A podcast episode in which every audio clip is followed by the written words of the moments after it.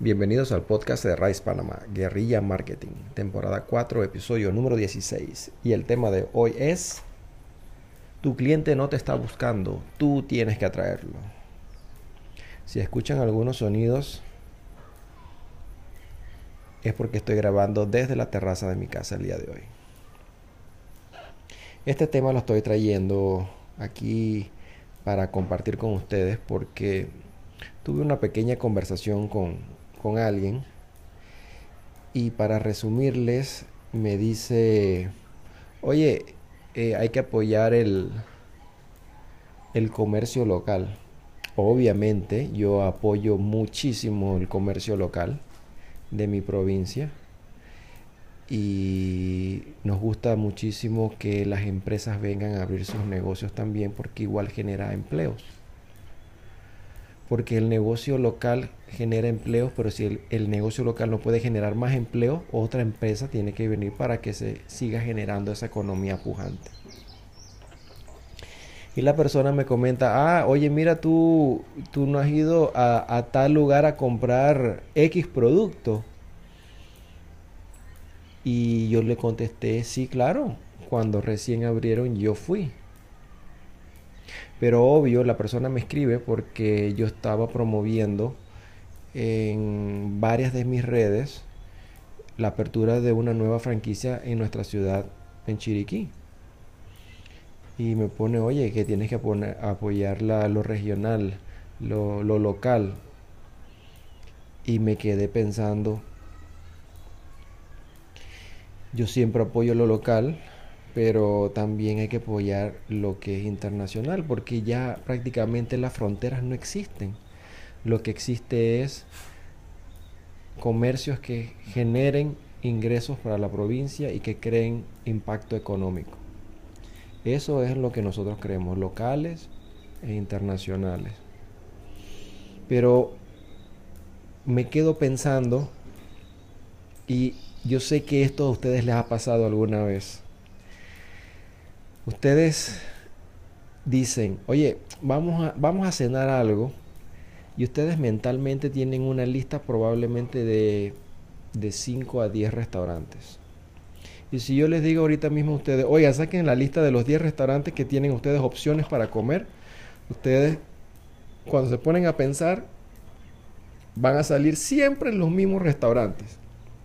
Y yo este tema yo lo hablé con mi esposa y le digo, y tú sabes ¿qué restaurantes nosotros no hemos ido hace rato?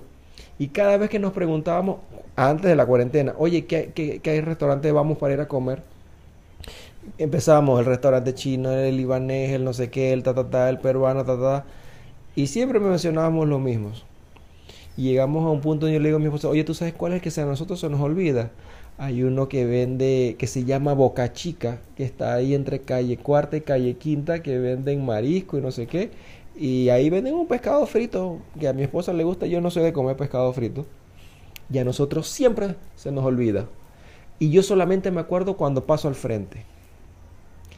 ¿A qué quiero llegar yo con esto?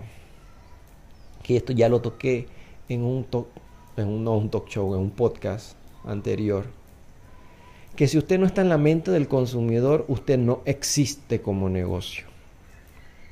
Y si esa persona que me escribió a mí diciéndome que consumiera lo, regional, lo local.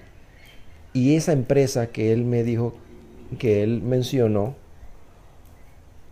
si yo no he regresado allí, tal vez no es porque yo no quiera, sino que la empresa a mí no me hace recordar ir a ella.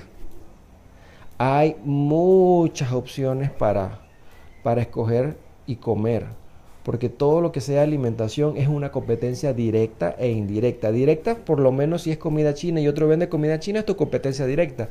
Indirecta es alguien que venda hamburguesa, que venda pizza, que venda Subway, etc. Eso es tu competencia indirecta porque igual sigue siendo una alternativa para el cliente de alimentarse. Entonces me quedé pensando, oye, qué interesante. Eh, ese, ese restaurante, mi esposa y yo nunca lo lo, lo recordamos. ¿Por qué ese, ese restaurante nosotros no lo recordamos? Porque el negocio en sí no ha hecho nada para que el cliente, digamos yo en este caso el consumidor, me dé por ir allá. Eh, yo no veo actividades en las redes sociales, a mí no me sale propaganda, etcétera, etcétera, etcétera, etcétera, ¿no? Y bueno, vamos, vamos a meter aquí una, una, palabra que de repente identifica un poco más. Me dice, oye, eh, ellos venden pizza, me dice la persona en, en las redes sociales, porque yo estaba haciendo eh, una propaganda, digamos que propaganda, estaba promocionando la, una franquicia nueva que trajimos, que ayudamos que llegara a Chiriquí, que se llama Papa Jones. Y estábamos haciendo, por decir, el unboxing de la pizza. Y me dice, oye, pero si este restaurante local también vende pizza, etcétera, etcétera, ¿no? Pero ¿qué pasa? Antes de que llegara Papa John's que vende pizza, ese restaurante que me recomendó la otra persona que me escribió en el chat, ese restaurante ya lleva un par de años aquí. ¿Qué ha hecho ese restaurante para implantarse como que es una opción de comida y que es una opción de pizza. Ese restaurante eh, significa pizza, significa espagueti, significa comida internacional. ¿Qué significa? Ese tema también lo toqué en nuestros podcasts. ¿Por qué? Porque el, consumidor tiene que asociar tu producto con una sola cosa. Si lo asocias con demasiadas cosas, no, el, el cliente no puede entender qué en realidad es lo que tú haces, cuál es tu fuerte. Yo les voy a decir un ejemplo mío. Como manejamos las bienes raíces, hace ya como 12 años, en una reunión yo dije, ¿ustedes saben qué? Nosotros, Prestige Panama Realty, debe ser la bienes raíces más poderosa de Chiriquí. Tiene que tener el mejor branding.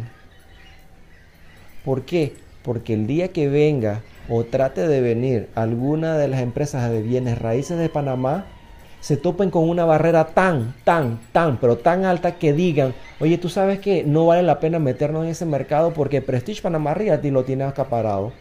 Mejor contáctalos y compartimos la comisión. Y adivinen qué ha sucedido. Exactamente eso. Las empresas de Panamá nos buscan para que las para que les ayudemos con propiedades, con locales, con muchas cosas. ¿Y eso qué significa para nuestra empresa? Significa que el branding funcionó y el porcentaje de la comisión nosotros no los podemos ganar. ¿Ves? Entonces, tienes que tener para tu empresa una meta clara de mercadeo. Yo quiero que mi empresa que vende, vamos a decir, que vende útiles escolares, nosotros tenemos los cuadernos más baratos, eh, las plumas y las lápices las más baratas, o tenemos la mejor calidad en, en las tintas para las impresoras. O sea, tienes que ser reconocido por una cosa. No puedes ser reconocido por algo generalizado porque algo generalizado no equivale a nada. No equivale a nada. Entonces, ese es el secreto. Este tema lo traigo a la mesa porque es algo fresco, algo que me pasó casualmente ayer. Y lo quiero traer aquí porque yo sé que el que me escribió no lo hizo porque lo quería escribir, me quería escribir o hacerme algo de maldad o hacerme sentir mal. No, no, no, no. Yo estoy seguro que lo hizo con muy buenas intenciones, pero a mí me quedó la enseñanza. Cómo esa empresa que estuvo antes, más de dos años, vendiendo pizzas o comida italiana, no pudo marcarse en el mercado mientras estuvo solo. Llega otro, usa, eh, digamos, influencer, porque nosotros tenemos otras cuentas de, la, de nuestra familia, se llama Fun Family, y nosotros hacemos unboxing, hacemos muchas cosas, y podemos decir que somos influencers, en cierta forma, porque si tú tienes de un seguidor, un seguidor en adelante, eres un influencer. Hicimos, nos dieron la primicia de hacer los unboxings de probar las, pizzas y, hablar del producto. Y claro, eso se vuelve boom, eso tiene una estrategia. Usar un influencer, tener un mercadeo, ya tener una marca, es una franquicia. Pero si tú dejas que las empresas grandes, las franquicias lleguen y dominen tu territorio y tú no estuviste implantado primero en la mente del cliente, Eso no es culpa de la franquicia, ni de que vienen de afuera, que consume tu local, nada de eso. El problema viene de casa, el problema viene porque no hay una estrategia de mercadeo. Y decir, y decir, ay, yo, yo tengo una cuenta de Instagram, yo tengo una cuenta de Facebook, yo tengo una cuenta de YouTube, yo tengo una página web. Sí, pero no se está haciendo a cabalidad, no lo hacen bien, lo hacen mal. Tener algo por tener, eso no significa que te va a dar resultados. Así que bueno, ese era el punto que quería tocar el día de hoy. Para que sepan que nuestras empresas tienen que existir en la mente del consumidor. Si no existes en la mente del consumidor, nadie va a entrar en tu empresa. Tienes que implantarte con algo. ¿Qué significa tu empresa para el empresario? Tiene que ser un producto, un servicio. Tú eres el experto en una sola cosa. Nadie va a ir a un restaurante de mariscos a pedir eh, filete miñón, ni nadie va a ir a un restaurante de que, especializado en carne a pedir eh, un, un ceviche de pulpo, porque no es su fuerte. Otro ejemplo, antes de cerrar, que me acaba de llegar a la mente, aquí en Chiriquí estuvo la farmacia Revilla dominando el mercado por 50 años. Ellos pudieron haber levantado tanto las barreras que Arrocha hubiese dicho, ese mercado está saturado, yo no voy para allá, vamos a perder plata. No.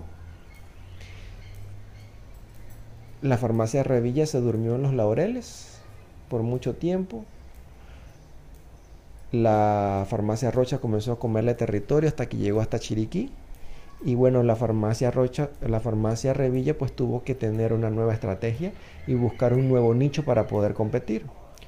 Porque así de fácil, si tú le preguntas a alguien a Rocha o Revilla y que no hay oposición de tiempo, de transporte, de nada, posiblemente te diga Rocha, inclusive en Chiriquí.